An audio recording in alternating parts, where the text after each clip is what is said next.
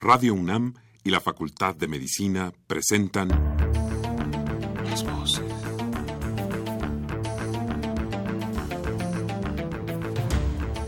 Voces. Las voces. Las voces. Voces. Las voces de la salud.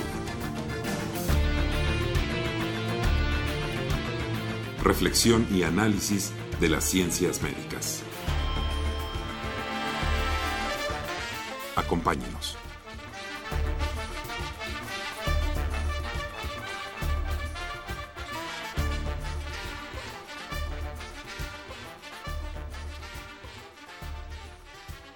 Muy buenas tardes, muy buenas tardes tengan todos ustedes, estimados radioescuchas. La Facultad de Medicina de la Universidad Nacional Autónoma de México y Radio UNAM tienen el gusto de darles la más cordial bienvenida a su programa Las Voces de la Salud. Soy Alejandro Godoy, el día de hoy para hablar del programa familiar clínico integral para prevenir y tratar la obesidad infantil.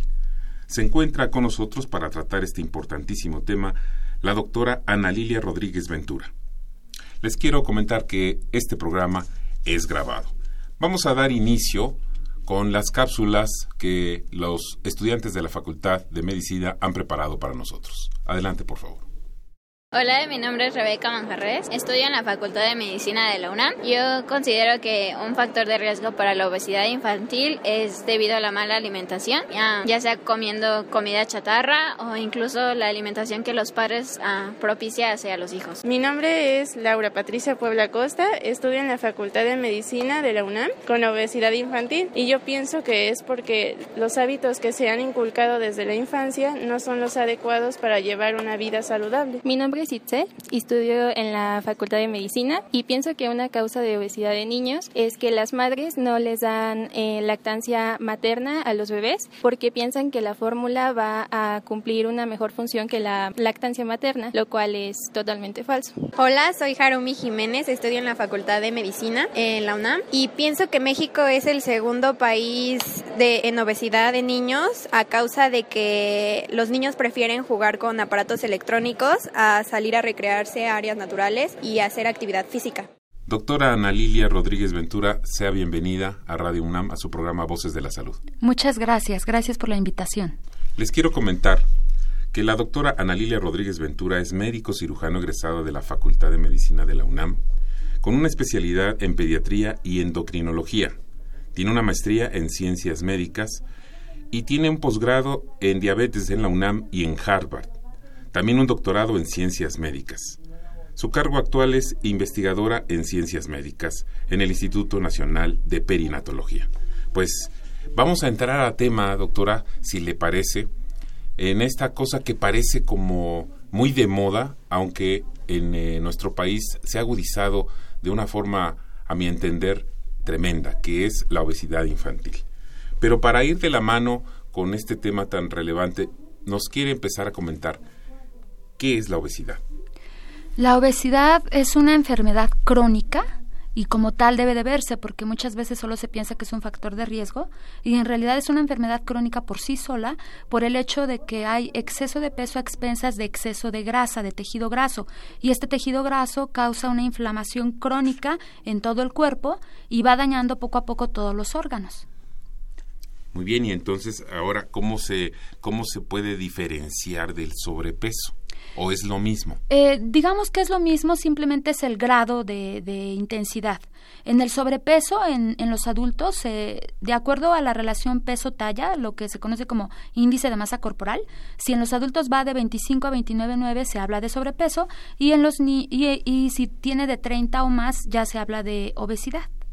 Y en los niños es muy importante que todos los médicos que están revisando un niño utilicen gráficas que tenemos de CDC, del Centro de Enfermedades Crónicas de Estados Unidos, en donde se puede ver si un niño está este índice de masa corporal en el percentil 85, hablaríamos de sobrepeso, y si está en el 95, hablaríamos de obesidad.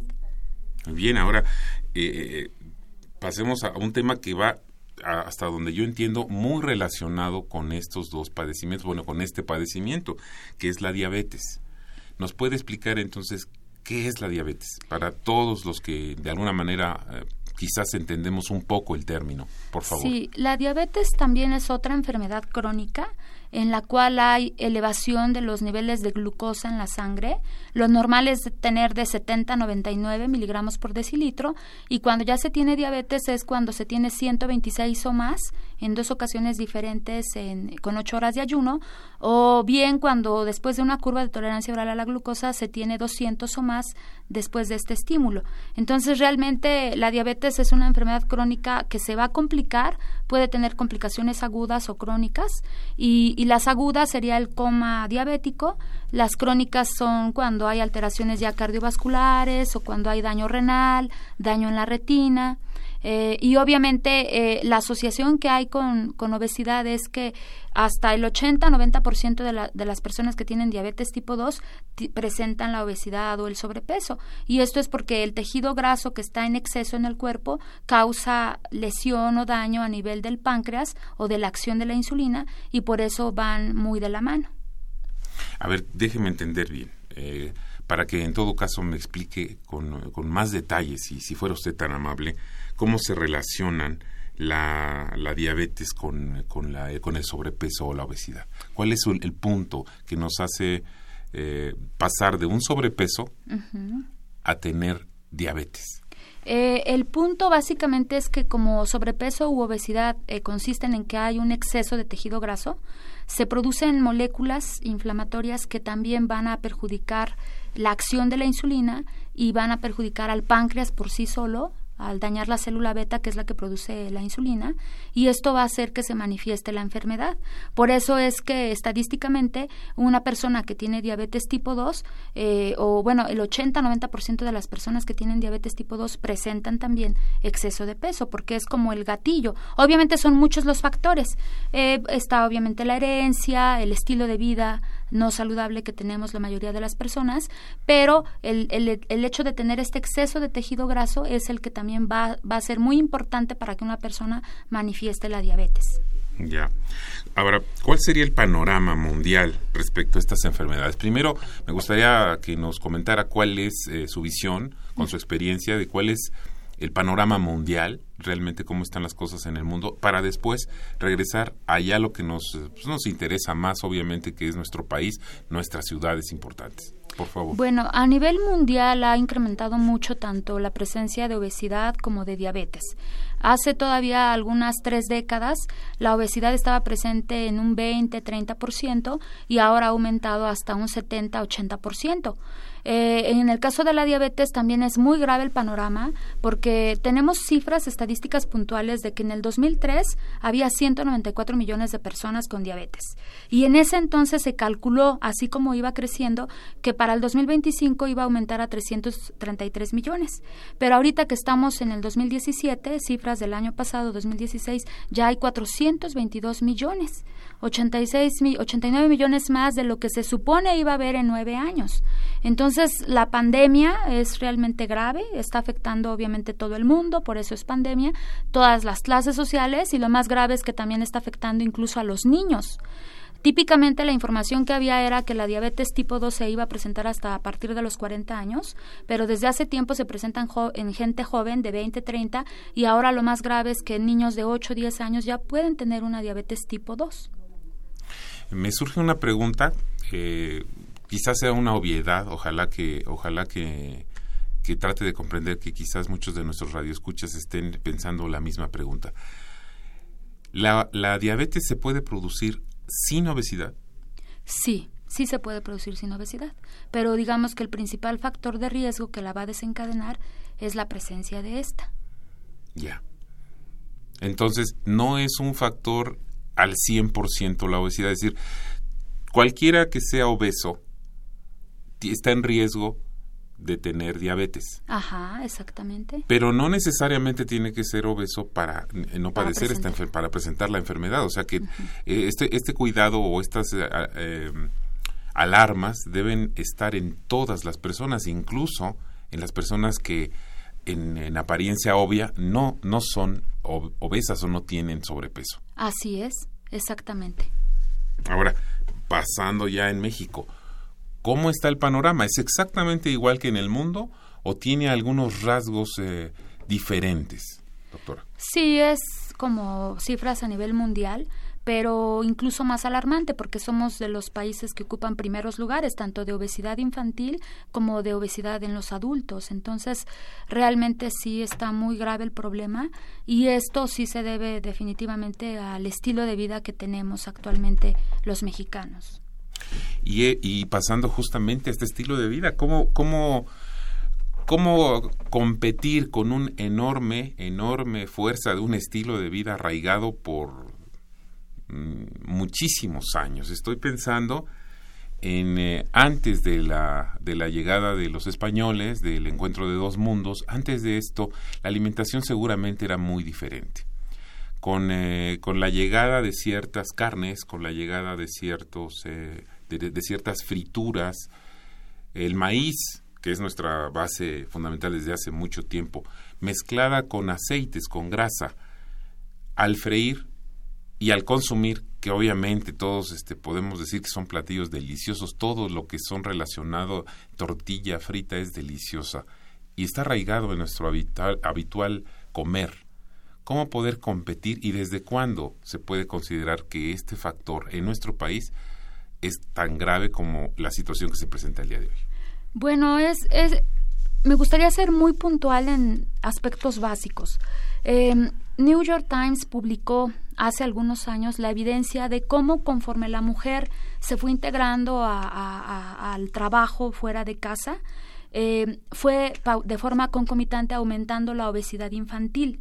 Una gran explicación es que las mujeres al dejar su hogar ya no hubo una buena supervisión para que los niños coman adecuadamente y aparte de que no hay supervisión, pues ya ni siquiera tienen tiempo ellas para poder producir y cocinar cosas saludables, por un lado, y por otro lado también a partir de los 60, 70 que hubo este boom de producción de, de productos hipercalóricos, pues es lo que también nos ha llevado a este grave problema, así como los cambios que ha habido en la ganadería, de que ahora se alimentan de forma muy inadecuada a los animales,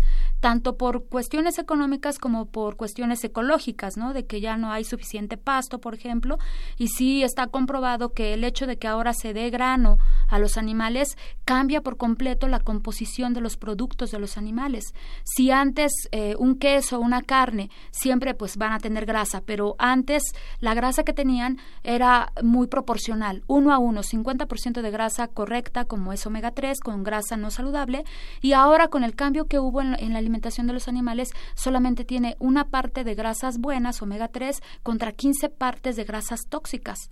Por eso es que ahora el comer en exceso productos de origen animal definitivamente no es recomendable por el hecho de este cambio y aparte todas las frituras, todo lo que se vende tiene bastante grasa saturada porque es recalentada el aceite, se sabe que el aceite recalentado pues obviamente es más dañino porque está más saturado y puede causar más problemas en nuestros vasos sanguíneos y aparte eh, todos los químicos, todos los colorantes que se ponen en, los productos que nos venden al por mayor, pues van a ser muy tóxicos para nuestro cuerpo. Que además es una lucha interminable, constante, de todas las amas de casa o de los padres de familia eh, que cuidan o que están revisando el la alimentación de sus hijos, cómo poder de verdad, insisto, en combatir una una avalancha de productos y de publicidad que son muy atractiva para los niños, para los jóvenes, desde todas estas frituras y golosinas que se compran al por mayor y que sustituyen alimentos de, de, toda la mañana o toda la tarde, de pronto comerse una bolsita con frituras, eh, ya, ya, ya sustituyó a una buena comida con quizás unas verduras, una, una ensalada, ¿no? ¿Cómo, cómo combatir este, en su experiencia en el Instituto de Perinatología con esta situación? Porque la, pregunta que yo quería hacerle, haciendo esta, toda esta reflexión, es ¿cuáles son las bases de una buena alimentación en la infancia? Bueno, definitivamente lo importante es que sea muy equilibrada la dieta, que sea muy balanceada. Nosotros diseñamos un programa integral familiar en el cual nosotros explicamos perfectamente bien a la gente que venir a nuestro programa no se trata de renunciar a lo que nos gusta o de dejar de comer, todo lo contrario, hay que seguir comiendo pero cosas que son saludables y las cosas que son saludables definitivamente son las verduras, las frutas, los cereales integrales. Mucha gente desconoce que tan solo en un día por lo menos hay que comer tres tazas de verduras. La gente va comiendo una verdura a la semana y definitivamente eso es algo que la gente tiene que entender por qué hacerlo. Las verduras como tienen fibra van a evitar que se absorba eh, mucha azúcar y mucha grasa. Entonces, por un lado, los cereales integrales, avena, amaranto, salvado también tienen fibra y eso también hace que no se suba de forma muy rápida lo que es la glucosa, porque el gran problema de los productos hipercalóricos que son altos en glucosa como los refrescos y los jugos es que por tener azúcar simple se absorbe rapidísimo en el cuerpo y entonces el páncreas libera mucha insulina para poderla procesar y llevar esa glucosa a cada una de las células del cuerpo, pero se va desgastando el páncreas y por eso es que nos puede dar una diabetes. De ahí que también hasta gente delgada, si tiene pésimos hábitos, sobre todo mala calidad de su alimentación, pues va a poder tener una diabetes, aunque sea delgado. Lo que entiendo es que tenemos que estar en equilibrio, no se puede simplemente vivir de frituras o de cosas muy sabrosas que sí nos pueden dar una sensación de saciedad o, una sensación de que está muy sabroso y ya me siento mejor, sino que tenemos que equilibrar a nuestro cuerpo para que esté en buenas condiciones. ¿No? Eh, ¿Qué tan cierto está esta frase que he escuchado muchas veces de que somos lo que comemos, doctora? ¿Qué estaría, estaría usted de acuerdo en este, en esta frase? Completamente de acuerdo, porque obviamente si nosotros abusamos de productos de origen animal que ya no tienen la calidad de antaño y de productos industrializados, pues entran una serie de tóxicos, de moléculas que no nos están alimentando, que solamente nos están haciendo aumentar nuestro tejido graso y nos está llevando eso a muchísimas enfermedades, ¿no? Incluso no solo la diabetes, también el cáncer, la hipertensión arterial, el colesterol y los triglicéridos elevados en sangre. Y con la y con todo esto que me dice también padecimientos del corazón, evidentemente que se relaciona directamente. Exactamente, entonces sí, a mí sí me gustaría que la gente estuviera como muy consciente de que cuando nosotros los médicos damos estas recomendaciones no es tanto ir en contra de, de pues de sus gustos o de sus tradiciones o culturas, sino simplemente es eh, alertarlos del daño tan grande que le hacemos a nuestro cuerpo cada vez que consumimos estos productos industrializados y el exceso de alimentos de origen animal. Por ejemplo, una carne, tres raciones de carne puede ser la palma de la mano, pero sin, sin contar los dedos, solamente la parte de la palma como tal, y eso ya son tres raciones. Y muchas veces esas tres raciones es lo que tenemos que comer en una, en una comida, en un tiempo de comida, y la gente obviamente come el doble o el triple, ¿no? Y aparte de ayuna o cena también alimentos de origen animal. Entonces, eso es lo que nosotros alertamos muy bien a la gente en nuestro programa educativo, porque estamos convencidos que si la gente entiende el porqué de las recomendaciones, va a estar dispuesta a cambiarlas. Quizás más adelante, en unos minutos, nos pueda orientar respecto a cómo sería un balance, eh, digamos, más equilibrado o equilibrado tanto para niños como para adultos eh, respecto al cómo deben estar equilibradas estas comidas, tanto en el desayuno, en la comida o en la cena, o en intercomidas, que ahí también tenemos mucha información. Sé, porque, bueno, eh, yo he tenido también este tipo de, acercamiento y de problemas de, sobrepeso, y entonces cuando uno consulta a un nutriólogo, dicen que hay que comer un poco más veces pero menos cantidad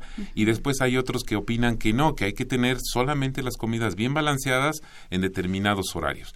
Entonces, quizás yo eh, pueda hacerle esta pregunta o nos pueda hacer esta recomendación unos minutos más adelante. Dígame. Sí, claro que sí. Bueno, podríamos ya empezar. O sea, lo, recomendable es que en los tres tiempos principales de comida siempre esté eh, los tres grupos de alimentos y que, por ejemplo, un plato grande, la mitad sea de verduras o frutas, la cuarta parte sea de, del grupo amarillo, que son los cereales y tubérculos, y la otra cuarta parte que sea el producto de origen animal o leguminosas. Si están este famoso plato del bien comer que ya les están enseñando afortunadamente en la escuela a los niños, creo que no se ha entendido el mensaje.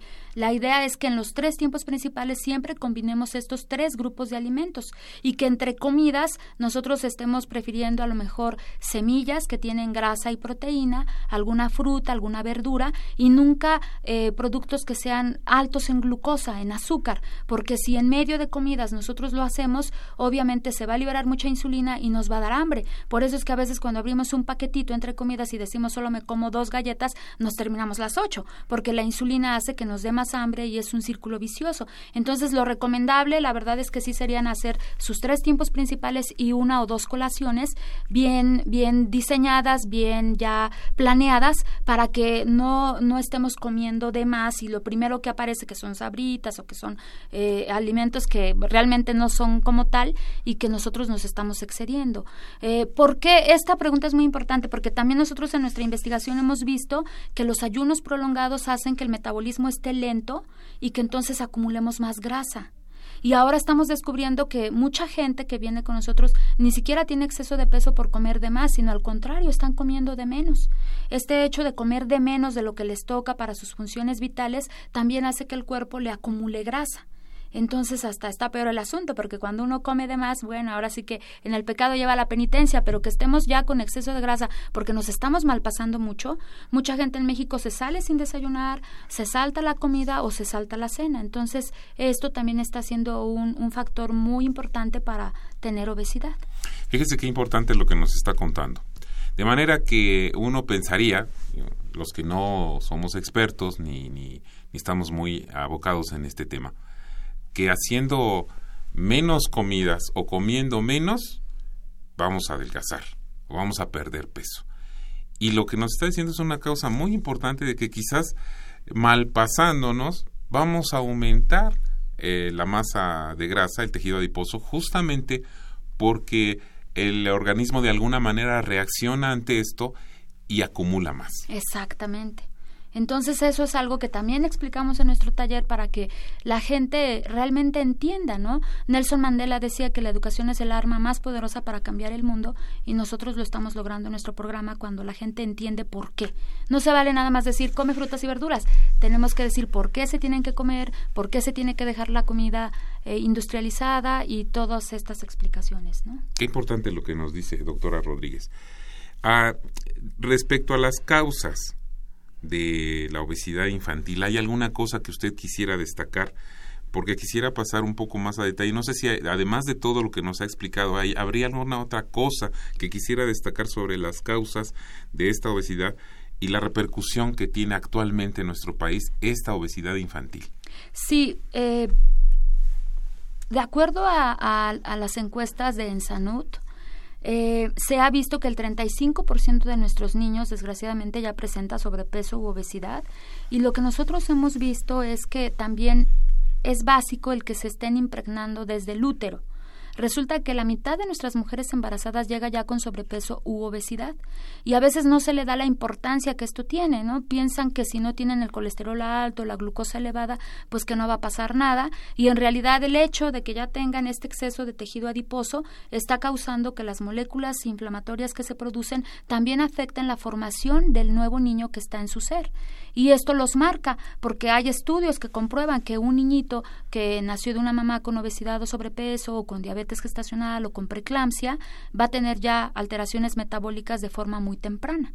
¿No? De hecho, el estudio Today, que fue donde yo participé en Estados Unidos en la clínica Joslin, es muy interesante porque es el estudio multicéntrico más grande que hay eh, a nivel internacional. Eh, juntamos a más de 700 niños con diabetes tipo 2 para estudiarlos, dado que nosotros como pediatras endocrinólogos no teníamos mucha experiencia con una diabetes tipo 2 en el niño. Nosotros veíamos la tipo 1, que es por causa autoinmune. No, se deja de producir la, la insulina en la célula beta, beta y entonces deja de producir insulina y se tiene que inyectar la insulina, pero la diabetes tipo 1 no es tan frecuente. Sin embargo, la tipo 2, que ahora esté presente en un niño, sí nos alarma demasiado porque es algo que se podría prevenir, pero estamos viendo que desde el útero se está marcando a los niños para que la tengan de forma temprana. ¿Cómo lo sabemos a través del estudio Today? Porque resulta que estos niños que participaron, a tan solo dos años de seguimiento, ya eh, la mitad el 50% requirió insulina, lo cual no suele ser común en un adulto con diabetes tipo 2. Puede tener 10, 15 años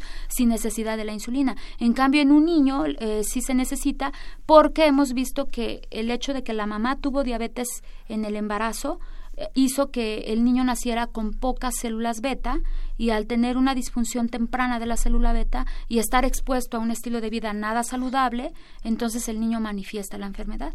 Por eso es que ahora se habla mucho de la programación metabólica o del origen de enfermedades crónicas desde la etapa fetal. Háblenos un poquito más sobre este programa en donde participó que se llama Today. Eh, me, me, interesa escuchar su opinión, qué es lo que vio allá y después me parece que justamente lo bueno de ese programa eh, lo quiso aplicar por acá. Pero antes de llegar a este tema, platíquenos cómo, cómo surgió el interés de participar en este, en este programa, en este, en este asunto que se llama Today. Bueno, en realidad cuando yo llegué a Estados Unidos mi idea era tener estrategias más efectivas para mejorar el control glucémico de los niños con diabetes, porque se sabe que a nivel mundial, tanto en adultos como en niños, el buen control solo se logra en un 20-30%.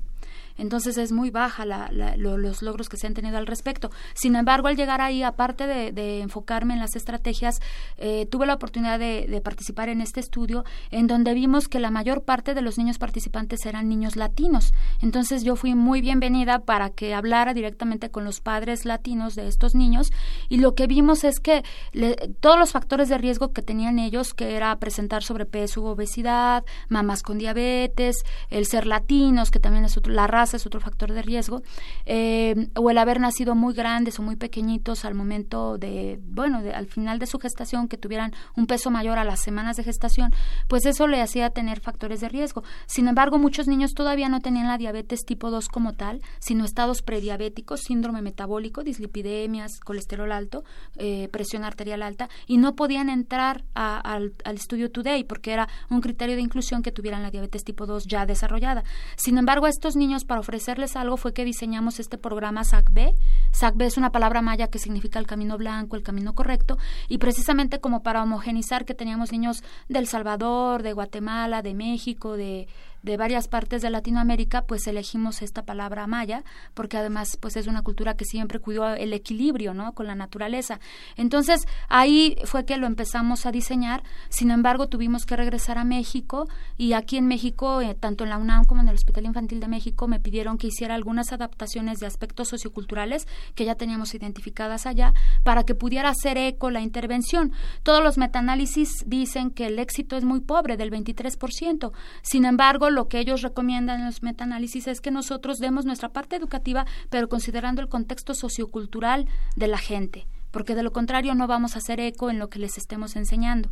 Y esto es muy cierto. Entonces nosotros incluso ya publicamos un artículo al respecto que habla de, de las barreras socioculturales que se presentan en, en las personas que tienen obesidad, tanto en los niños como en los padres. ¿no?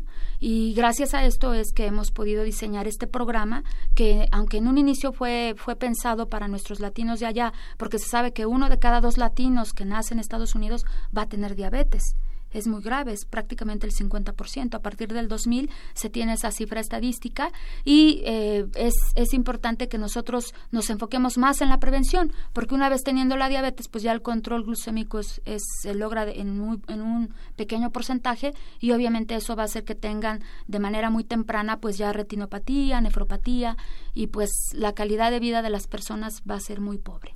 Doctora Rodríguez, Ana Lilia, déjeme decirle, yo siento que a usted le gusta mucho este tema, que le apasiona eh, este asunto. ¿Qué la motivó a buscar este programa tan específico, tan especial y que pues estoy entendiendo que es no solo muy importante, sino que está teniendo un, éxito importante en el, en el desarrollo de nuestros niños que están con este problema? ¿Qué la motivó?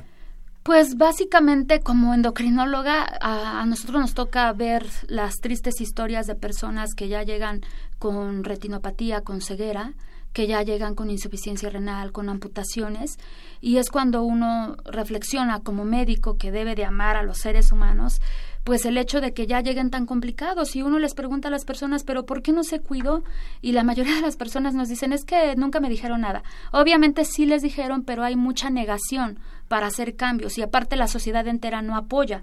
Incluso la Asociación Americana de Diabetes desde el 2010 publicó un modelo ecológico para entender esta problemática, porque muchas veces se culpa al paciente de que tenga obesidad o de que tenga diabetes y no es así. Este modelo demuestra que un 25%, una cuarta parte sí podría ser una cuestión totalmente individual, otro 25% es familiar, otro 25% es de la sociedad entera y otro 25% corresponde a las políticas en salud.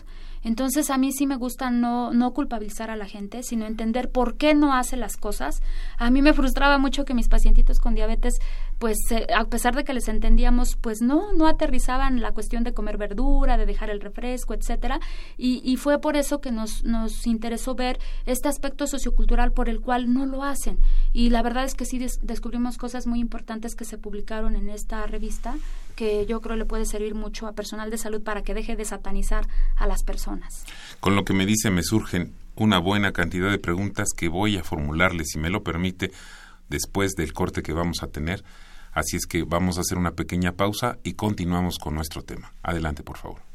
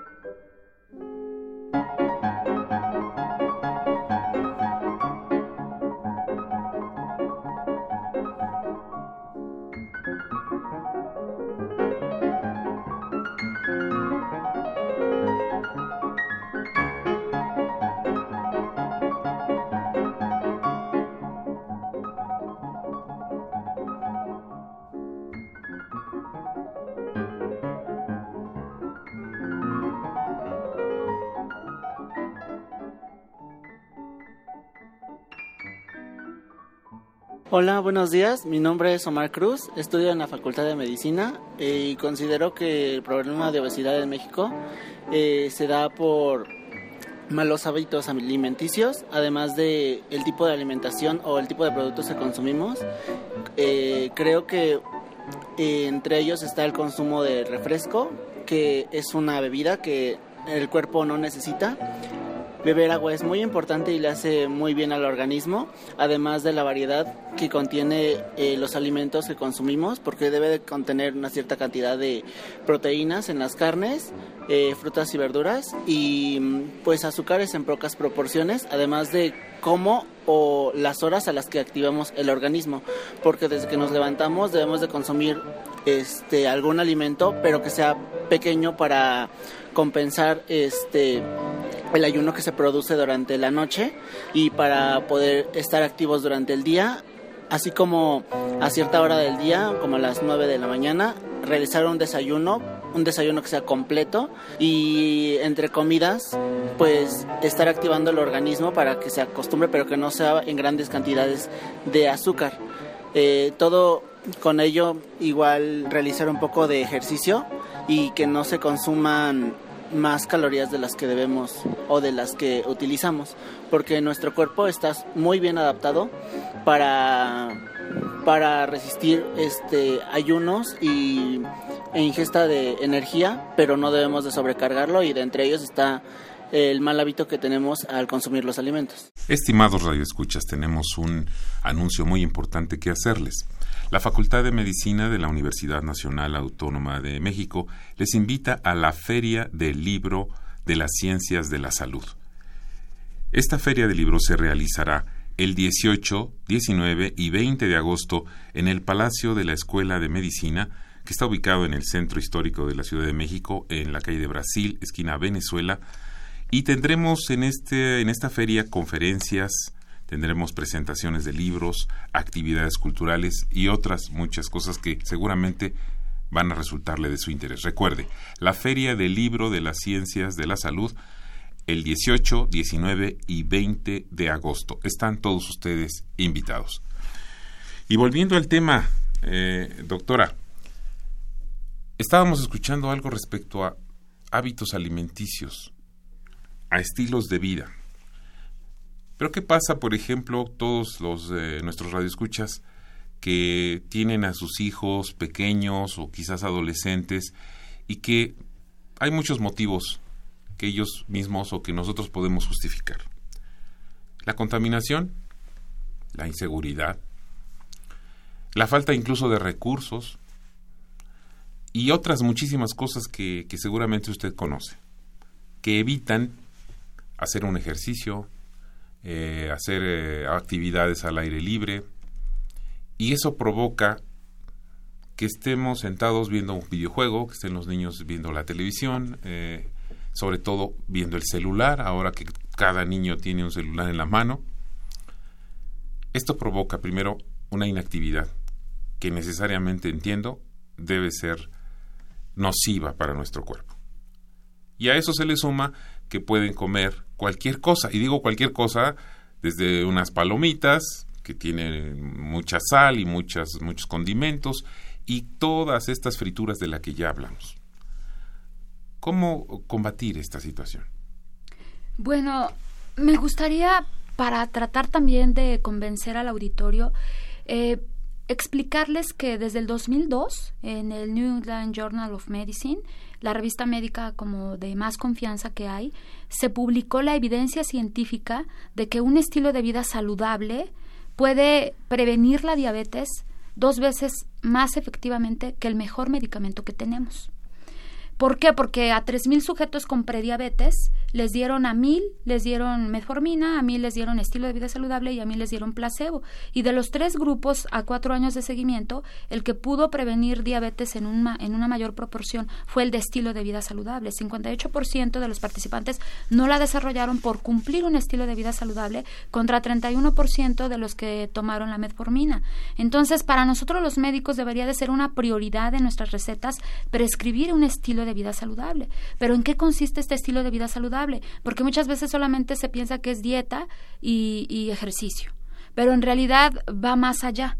Un estilo de vida saludable que nosotros manejamos también en el estudio Today, porque trabajamos con los psicólogos del DPP, el programa de prevención en diabetes que les platico, y vimos que son tres, tres ejes los principales. El primero es tener una alimentación adecuada, bien balanceada, no matarnos de hambre simplemente aprender a comer lo que es de calidad y desechar lo que no es de calidad. El segundo es tener buenos hábitos que ahí va incluido la presencia de ejercicio. El ser sedentario es cuarta causa de muerte en el mundo, demostrado y publicado. El ser sedentario. La cuarta causa. La cuarta causa. Y el tercer punto es tener una actitud muy positiva algo difícil de lograr en un en un tiempo que es muy pues realmente lleno de secuestros, de, de, inseguridad, como bien lo menciona, pero esas tres cosas se tienen que cumplir para que hablemos de un estilo de vida saludable.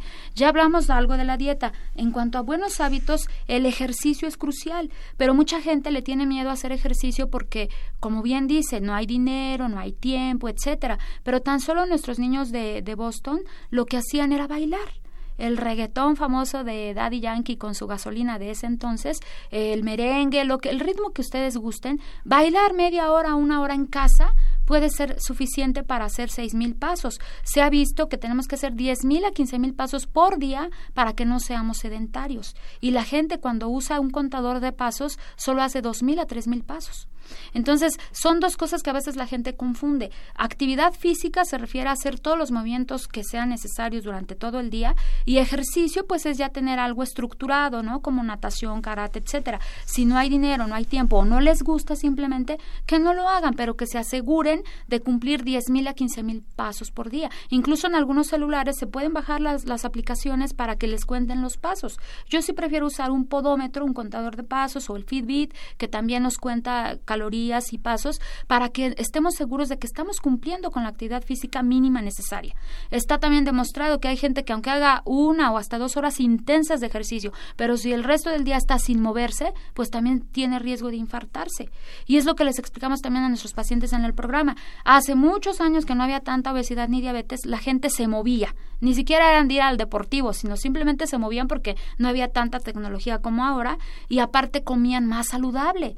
Yo recuerdo que en mi niñez una vez gansito en, en dos semanas, ¿no? Y ahora es del diario y hasta las tres veces al día están consumiendo productos industrializados. Entonces, realmente sí, a mí me gustaría que volviéramos a la comida tradicional de las abuelitas para que todo sea lo más natural posible y eso nos va a ayudar mucho. El comer como, las, como antes se comía, nada industrializado, el hacer el ejercicio o, el, el, movernos, simplemente tener actividad física, diez mil pasos al día es lo recomendable. El no hacer los ayunos prolongados que ya habíamos comentado por esta cuestión de que se acumula grasa, el no estarnos matando de hambre, mucha gente cree equivocadamente que pues si deja de comer ya es suficiente y no, al contrario, va a acumular más grasa, el tomar suficiente agua, por lo menos dos litros de agua o 30 mililitros por kilo en, en el día. ¿Por qué? Porque también el centro de la sed y de la saciedad que están en el hipotálamo a veces se confunden y cuando uno jura que muere del hambre, lo que muere es de sed y a veces no queremos tomar el agua porque también ahora el tráfico es terrible y la gente si sabe que va a ser tres o dos horas de, trayecto, pues prefieren a tomar agua para no tener problemas, ¿no? Pero en realidad es cuestión de organizarse para poder lograr la, tomar suficiente agua y sustituir por completo el refresco. El refresco está demostrado que tiene ácido fosfórico que nos causa osteoporosis. Nosotros tenemos una publicación donde demostramos que las mujeres a mayor consumo de vasos de, de refresco, menor densidad ósea. Por eso es que también es tan común que ahora haya fracturas por caídas leves, porque el, el, abuso del refresco es impresionante. De hecho, México es primer lugar de consumo de refresco. Se ha calculado 168 litros por persona por día. Y en segundo lugar, Estados Unidos con 118 litros por día. Entonces, sí tenemos hábitos que una vez que entiende la gente por qué los tiene que cambiar, está convencida de hacerlo. Y yo creo que eso es básico, que expliquemos por qué lo tienen que hacer y cómo lo pueden hacer, ¿no? El ejercicio que lo vemos tan difícil, pues tan solo bailando. O si tenemos una elíptica, una caminadora en casa, pues qué mejor, ¿no? Hacerlo ahí, pero sí asegurarnos que, que esté presente en nuestra vida, ¿no? Esto que me dice vuelve a una reflexión para mí. Todos eh, sabemos que por naturaleza las redondeces en un niño le protegen de, de, los, de, la, de todas las amenazas externas. Y pareciera ser que estas redondeces mientras van creciendo, pues miren qué lindo se ve el niño porque está gordito, porque está muy simpático, porque está muy sano. El verlo, eh, el verlo con estas redondeces, por decirlo de la manera más cándida que se me ocurre. Sí.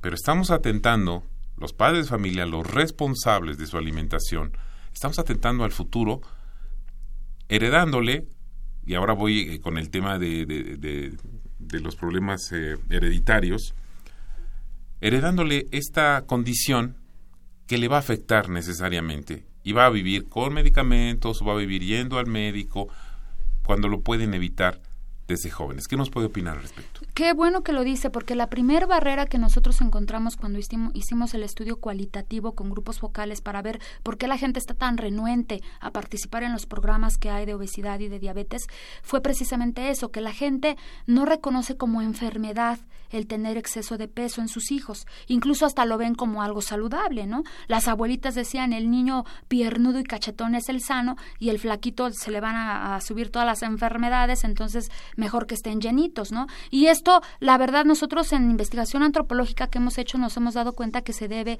a que hace muchos años que no se hacían diagnósticos de cáncer, de diabetes, de tuberculosis, la gente iba perdiendo peso y al emaciarse, al perder peso demasiado, después morían. Entonces como que se quedó un miedo ya por generaciones a que uno vaya perdiendo peso, ¿no? En nuestro programa incluso hay gente que les dicen, ay, estás muy desmejorado. En el lugar de felicitarlos, pues se asustan porque ven que empiezan a perder peso. Entonces creo que es muy importante romper este tabú que hay y, y, es, y que esté clara la gente en que incluso hay estudios que demuestran que si un niño tiene mucho tiempo obesidad o sobrepeso, aun cuando de adulto ya sea delgado, porque también se piensa que por ser niño no importa porque crece y se le quita, pero aun cuando ya de adulto sea delgado, ya los vasos sanguíneos están lesionados. Entonces ya nada más es cuestión de que se presente cualquier otra situación y también van a tener riesgo de infartos, de diabetes. Entonces por eso sí necesitamos nosotros tener o ayudar a la gente a que tome mucha conciencia del daño que les hacemos a los niños cuando pensamos eso. Incluso también está demostrado varios estudios que la prematurez, los niños prematuros también tienen mayor riesgo de, de diabetes, obesidad e hipertensión a tempranas edades porque es muy común que el niño que nace muy pequeñito le sobrealimente, ¿no? O lo que incluso mencionaba algún alumno de la facultad, la falta de lactancia. También está demostradísimo que el no recibir lactancia materna a los niños los marca metabólicamente para que de forma temprana tengan diabetes tipo 2, tengan hipertensión. ¿Por qué? Porque las fórmulas jamás van a sustituir los beneficios de la leche materna, pero aparte tienen una cantidad de proteínas impresionante y eso hace que también los niños aumenten mucho de peso.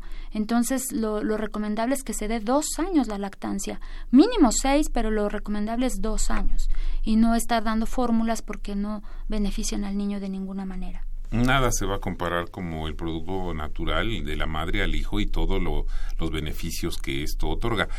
Eso en cuanto a beneficios. En cuanto a, a la parte de predisposición genética a la obesidad, ¿qué tanto nos puede comentar al respecto? ¿Hay una predisposición genética para la obesidad? Por ser una enfermedad multifactorial, esto significa que influye tanto lo genético como lo ambiental, pero definitivamente hemos visto nosotros que lo ambiental tiene un mayor peso.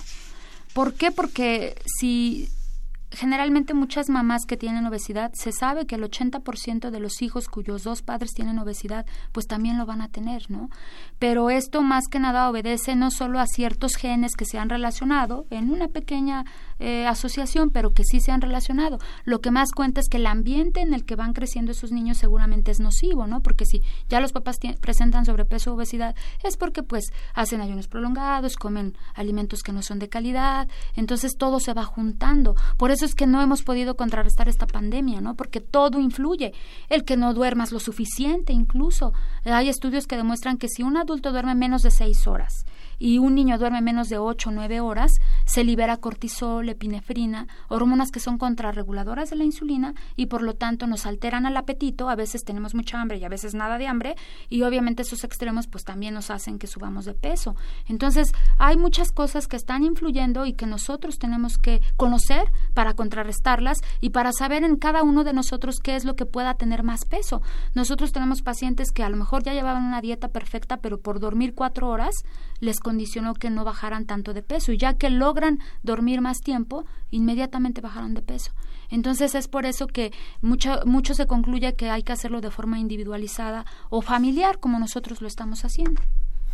Hace un rato mencionó eh, algo eh, respecto a Nelson Mandela como que la mayor forma, la mejor forma de combatir y cambiar nuestro mundo a positivo es la información, es la educación. Justamente este programa intenta nuestro programa Voces de la Salud intenta difundir, informar a toda nuestra población, a todos nuestros radioescuchas, para que intente, intente entender el problema y quererse y cuidarse. Pero ¿qué pasa, por ejemplo, doctora, cuando el aspecto socioeconómico parecería ser un lastre, parecería ser algo que nos, nos obliga a no comer bien? Y esto lo digo con, con, todo, con todo respeto y con toda, con toda puntualidad. ¿Qué pasa cuando las personas dicen, bueno, a mí me gustaría comer mejor, pero no tengo los recursos para comer mejor? ¿Qué nos puede eh, comentar al respecto? Bueno, eso sí es muy triste porque lo hemos visto en las secundarias a las que hemos ido a explorar y de verdad no tienen ni siquiera para comprar un producto chatarra, ¿no? Entonces, realmente eh, la crisis que tenemos en nuestro México es lamentable y los médicos deberíamos de alzar la voz para exigir que haya salarios justos porque es lo que necesitamos, que la gente tenga suficiente dinero, poder adquisitivo. Muchos papás es lo que nos dicen, es que ¿cómo le compro nada más a mi hijo el, el salmón y los demás lo, lo vemos? O sea, eso es muy complicado que compren comida sana y además para toda la familia, ¿no? A veces los dineros definitivamente no alcanzan.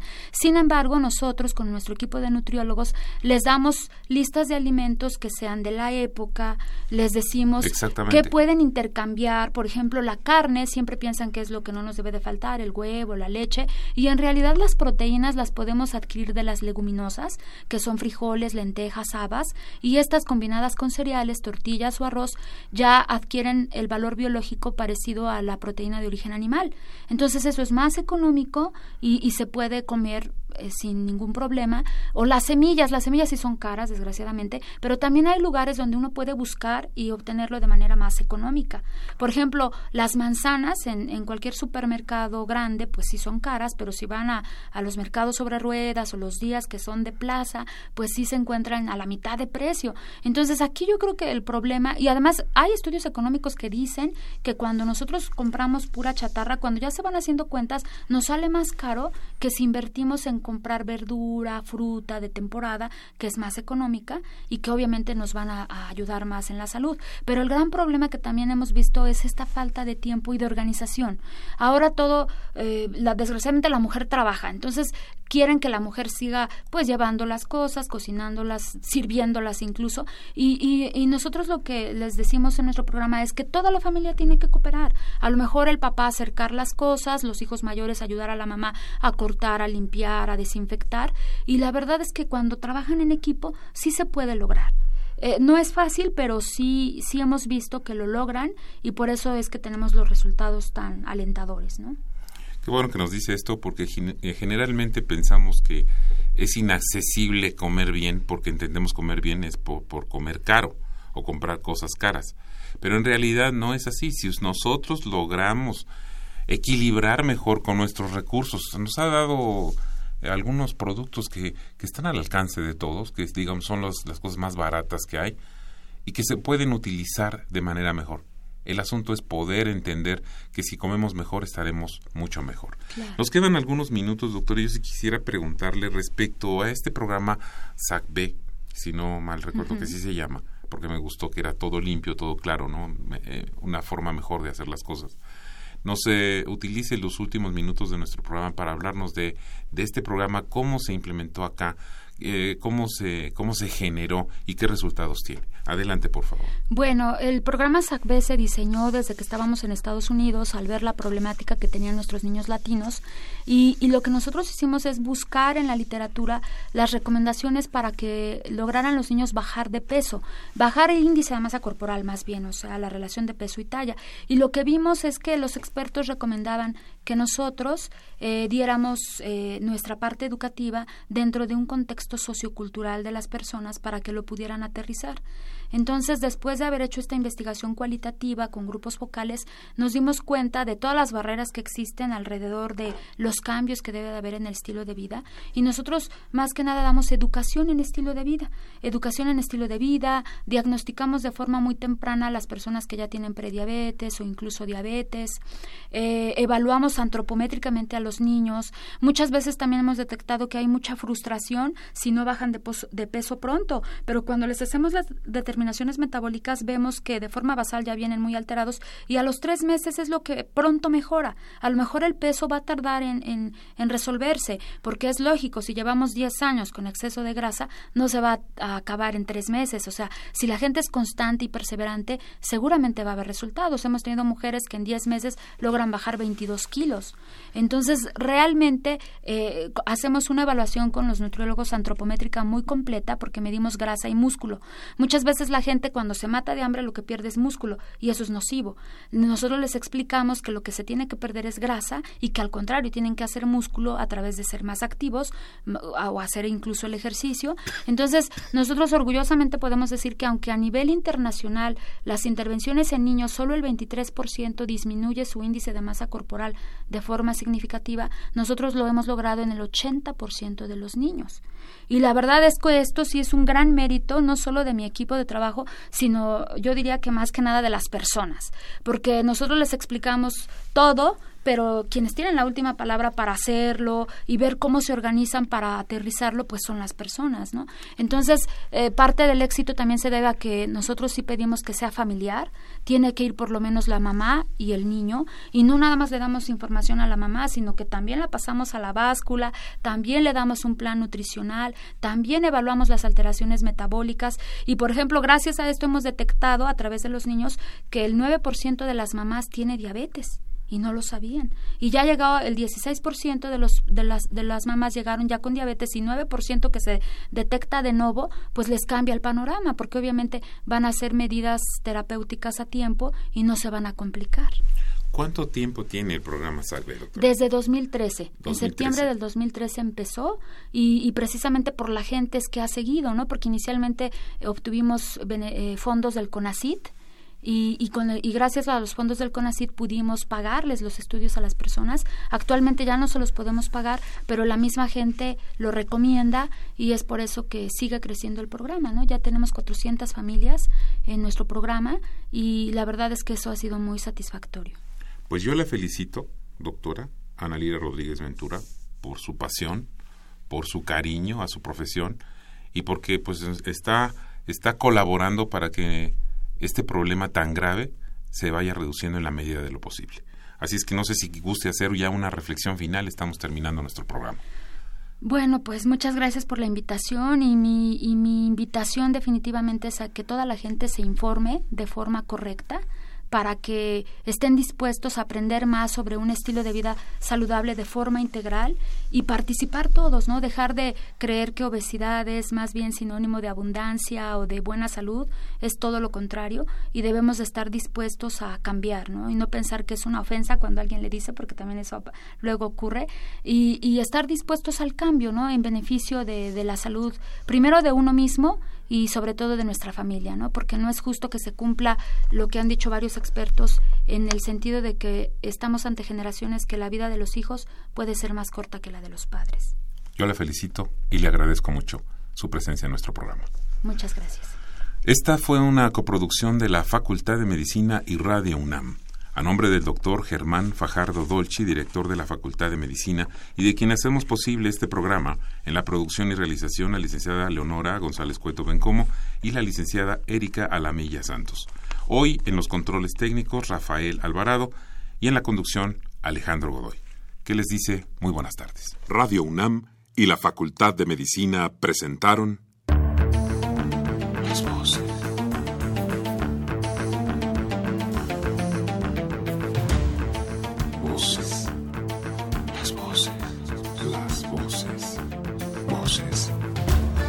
Las voces de la salud.